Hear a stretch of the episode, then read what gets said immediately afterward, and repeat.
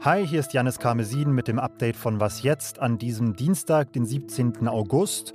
Und an dem fragen wir uns unter anderem, ob Europa sich nach der Machtergreifung der Taliban in Afghanistan wieder auf den Zuzug vieler Asylsuchender vorbereiten sollte. Redaktionsschluss für diesen Podcast ist um 16 Uhr. Werbung. Diese Woche in der Zeit? Die Bücher des Frühlings. 16 Seiten blühende Fantasie. Von gefährlichen Liebschaften, einer Flucht auf dem Mississippi und magische Erzählkunst. Das Literaturspezial zur Buchmesse in Leipzig. Die Zeit, Deutschlands größte Wochenzeitung. Jetzt am Kiosk oder direkt bestellen unter zeit.de/slash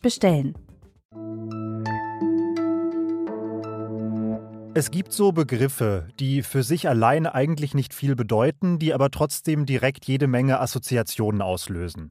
Wenn zum Beispiel ein deutscher Politiker von 2015 spricht, dann denke ich zum Beispiel direkt an die Bilder von geflüchteten Familien an deutschen Bahnhöfen, auf dem Fußmarsch an die ungarische Grenze und so weiter.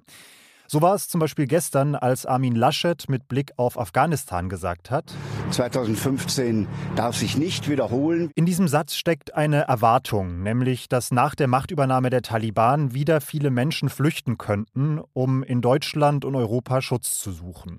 Und über diese Annahme will ich mit Katharina Schuler aus unserem Politikressort sprechen. Hallo Katharina. Ja, hallo. Katharina, wie realistisch ist es denn deiner Meinung nach, dass wir bald tatsächlich wieder eine ähnliche Fluchtbewegung wie 2015 erleben könnten? Ja, ich glaube, dass sich das im Moment einfach noch überhaupt nicht absehen lässt, weil erstmal äh, stecken die Leute in dem Land fest. Die Grenzen sind nach dem, was man hört, zu.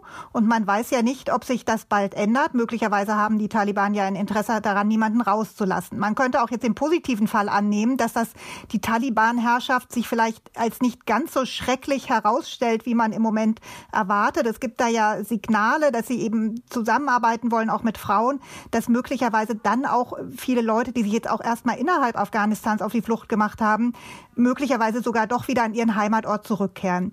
Nichtsdestotrotz haben ja deutsche Politiker jetzt schon die Erwartung geäußert, Horst Seehofer, es würde zwischen 300.000 und bis zu 5 Millionen Menschen geben, die aus Afghanistan fliehen. Das ich weiß nicht, woher diese Zahlen nimmt. Aber erstmal wären das natürlich dann auch Leute, die einfach aus Afghanistan raus wollen, aber ja nicht deswegen sofort nach Europa kommen. Ja, die meisten fliehen ja in die Nachbarländer nach wie vor. Fliehen in die Nachbarländer. Und ähm, Migrationsforscher sagen eben auch, äh, von Afghanistan nach Europa zu kommen, ist eine ganz andere Sache als von äh, Syrien nach Europa, weil Syrien ist einfach näher dran. Von Afghanistan ist es viel weiter der Weg. Entsprechend sind auch die Kosten höher. Also das alles spricht eher dagegen, dass man jetzt eine ähnliche Fluchtbewegung wie 2000 in dem Ausmaß von 2015 sehen wird. Und vor allen Dingen, man kann es einfach im Moment noch nicht sagen. Wenn Armin Laschet und ja auch andere jetzt trotzdem, obwohl dieses Szenario erstmal gar nicht wirklich akut zu sein scheint, mit diesem Bild 2015 kommt und sagt, wir sollten dieses Mal viel stärker vor Ort in den Nachbarstaaten äh, unterstützen und eben nicht das Signal aussenden, dass alle, die in Not sind, auch nach Europa kommen können. Macht er dann da einfach ein, ein Scheinthema auf, um sich im Wahlkampf zu profilieren oder wie ist das einzuordnen? Also äh, Profilierung würde ich das nicht sehen, aber natürlich ähm, ist sozusagen in der deutschen Gesellschaft, auch gerade im konservativen Teil, äh, kann natürlich sein, dass so, so eine Befürchtung latent aufkommt. Und natürlich versucht er dann vielleicht einfach, indem er äh, das so kategorisch sagt, ähm, äh, einfach auch da Ängste zu beschwichtigen, die möglicherweise da sein könnten. Auf der anderen Seite muss man sagen, er hat ja auch einen Punkt. Also 2015 war ja das Problem, dass man eben in den Flüchtlingen Flüchtlingslagern rund um Syrien herum, dass dort schreckliche Zustände herrschen, dass die Menschen da auch weg mussten. Und es ist deswegen natürlich auf jeden Fall sinnvoll, wenn man sagt, äh, das darf uns nicht nochmal passieren. Wir müssen jetzt gucken, dass die Menschen da, wo sie dann hinkommen, auch äh, gut versorgt werden können. Da ist Laschet übrigens auch nicht allein. Das sagt auch Bundeskanzlerin Angela Merkel. Und das fordert übrigens auch Pro Asyl. Jetzt muss man auch sagen, diese Befürchtungen, dass da eine neue Fluchtbewegung entstehen könnte, kommen nicht nur aus der deutschen Politik, sondern zum Beispiel auch von den europäischen Mittelmeeranrainerstaaten, in erster Linie von Griechenland zuletzt. Die sagen, falls das passiert, haben sie große Sorge, dass sie im Fall der Fälle eben wieder den größten Teil der Belastung tragen müssten.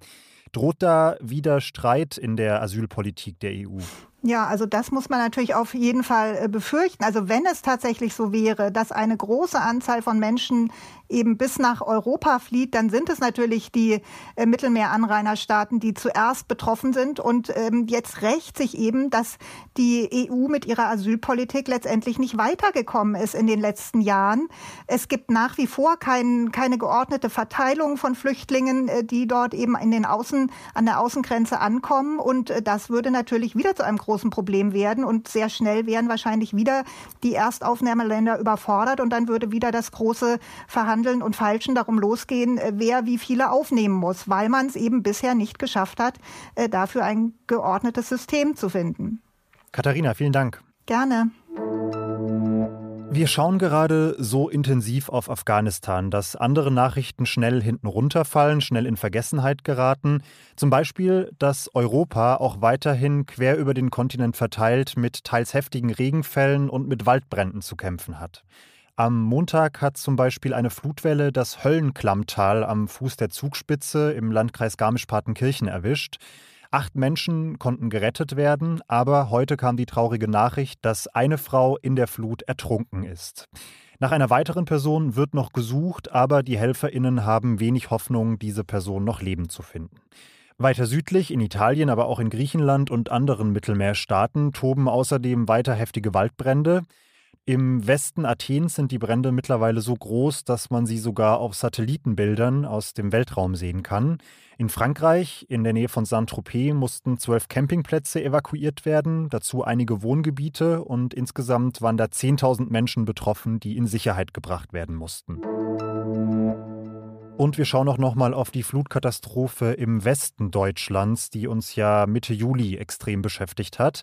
Die Frage, ob der Tod vieler Menschen im Landkreis Ahrweiler hätte verhindert werden können, die beschäftigt einen Monat nach der Katastrophe nicht nur die Hinterbliebenen, sondern auch die Justiz. Wir sehen bereits jetzt zureichende tatsächliche Anhaltspunkte dafür, dass Warnungen verspätet und möglicherweise unzureichend waren und auch Evakuierungen möglicherweise zu spät und wiederum möglicherweise unzureichend angeordnet waren. Das hat Harald Kruse, das ist der Koblenzer Oberstaatsanwalt, vor knapp zwei Wochen gesagt. Seine Behörde ermittelt ja gegen den Landrat Jürgen Pföhler aus dem Landkreis Ahrweiler und einen Interimseinsatzleiter wegen fahrlässiger Tötung und fahrlässiger Körperverletzung. Heute kam jetzt die Meldung rein, dass eben dieser Landrat Jürgen Pföhler sein Amt aufgegeben hat. Krankheitsbedingt heißt es offiziell, aber in der Mitteilung seiner CDU-Fraktion klingt schon durch, dass die Vorwürfe gegen ihn im Zusammenhang mit der Hochwasserkatastrophe eine Rolle spielen. Da heißt es nämlich, dass der Kreis Ahrweiler jetzt einen, Zitat, unbelasteten Neuanfang benötige. Und das setze das Vertrauen der Bevölkerung in die politisch Verantwortlichen voraus. Und eben dieses Vertrauen der Menschen sei im Kreis nicht mehr gegeben. Was noch? Liebes Was jetzt Publikum, ob Sie es hören wollen oder nicht, ich habe einen richtig dicken C. Da am rechten Fuß, der zweite von links, also da direkt neben dem großen Onkel. Ich bin nämlich am Sonntag beim Camping in eine Biene getreten und irgendwie schwillt der Stich seitdem nicht mehr so richtig ab. Es wird eher schlimmer. Heute habe ich jetzt gelesen, und das ist meine Erkenntnis des Tages, dass das daran liegen könnte, dass ich eine besonders wütende Biene erwischt habe. Forschende aus Australien haben nämlich in einer neuen Studie herausgefunden, dass das Gift aggressiver Bienen viel mehr verschiedene Eiweiße enthält als das von entspannten Tieren. Und bei Bienengift gilt die Regel, je mehr Eiweiße, desto stärker wirkt das Gift. Das ist für mich jetzt gut zu wissen, aber macht mein C dann irgendwie auch nicht dünner. Wenn Sie einen guten Tipp parat haben, wie ich den Stich behandeln sollte, dann schicken Sie mir gerne eine Mail an wasjetzt.zeit.de. Da erreichen Sie uns auch für alle anderen Anliegen, Fragen und Beschwerden. Für heute war es das aber erstmal mit Was jetzt. Ich bin Janis Karmesin und sage bis bald. Ich